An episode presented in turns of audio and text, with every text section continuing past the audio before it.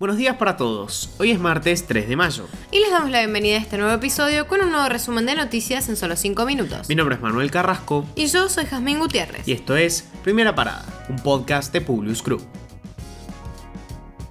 Nacionales. En un acto por el Día Internacional de los Trabajadores, el gobierno presentó el proyecto Cuidar en Igualdad, que entre otras cosas busca extender las licencias por maternidad y paternidad. El proyecto propone elevar la licencia por maternidad de manera progresiva hasta llegar a los 126 días. En el caso de las licencias por paternidad, que hoy son de dos días corridos a partir del nacimiento, la meta es llevarla a 15 días en el primer año de vigencia de la ley, 30 días en el segundo, 45 días a los 4 años, 60 días a los 6 años y 90 días a los 8 años. Además, la licencia para adoptantes, hoy inexistente, pasaría a ser de 90 días luego de 4 años de entrada en vigor la norma.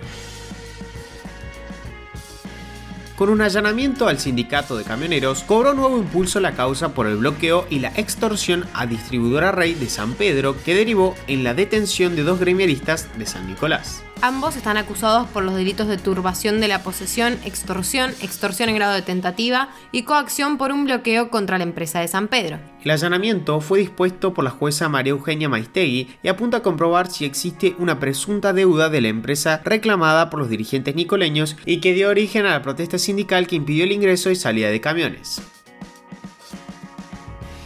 La diputada provincial en Santa Fe, Amalia Granata, propuso el regreso del servicio militar obligatorio. La iniciativa surgió a raíz de un viaje que realizó a Israel, donde la colimba es obligatoria tanto para hombres como para mujeres. Con respecto al tema, ella resalta que así se encaminaría la conducta de los jóvenes en el país. Entre otras cosas también dijo, el de las mujeres dura dos años y el de los varones dos años y medio. Cuando lo finalizan se toman un año sabático para irse de mochileros y a los 23 arrancan la facultad referencia al Día Internacional contra el Bullying, que fue el día de ayer, los datos de nuestro país indican que en el último año los casos de bullying se duplicaron. Además, en América Latina, dos de cada cuatro casos de maltrato escolar se manifiestan a través de plataformas digitales, lo que es más conocido como ciberbullying. Muchas personas aún creen que el bullying se da cuando un chico no puede defenderse de las agresiones. Sin embargo, lo que ocurre es que la víctima intenta defenderse y pedir ayuda. Lo hace de una manera que puede, pero se encuentra con que nadie está dispuesto a brindar protección. Esto se da mucho porque los adultos, acostumbrados a problemas de adultos, pueden cometer el error de minimizar los asuntos de los chicos. Es evidente que para poder detectar el bullying es fundamental que haya comunicación afectiva y efectiva con una escucha respetuosa y empática. Internacionales.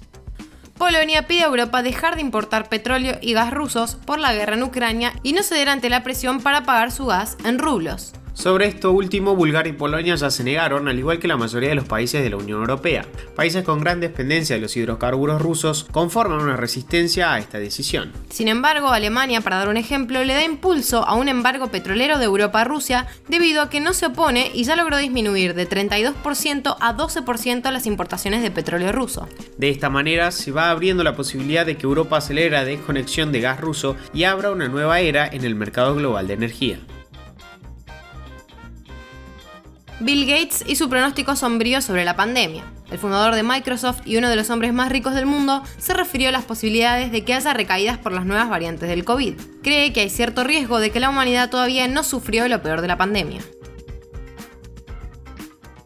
La realidad sobre el famoso fantasma de Kiev que supuestamente derribó más de 40 aviones rusos. Si creíste que esto era cierto, te traemos malas noticias. El comando de la Fuerza Aérea de Ucrania advirtió en Facebook que el fantasma de Kiev es una leyenda de superhéroes cuyo personaje fue creado por los ucranianos.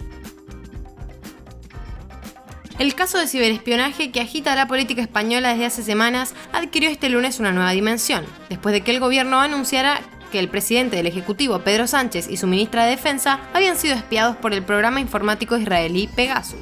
Eh, se trataba de intervenciones ilícitas. Ya se especula sobre un posible ataque externo con fines poco claros.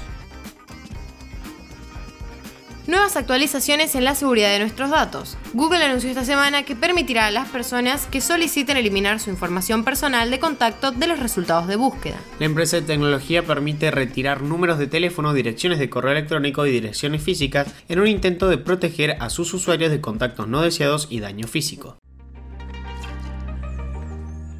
Ahora sí, los despedimos por hoy y los esperamos mañana en el próximo episodio de Primera Parada. Te pedimos que compartas nuestro podcast con tus amigos para que podamos seguir creciendo y llevando nuestras noticias a todos. Envíanos tus comentarios o sugerencias a nuestro Instagram publius-group. Que tengan un muy buen día.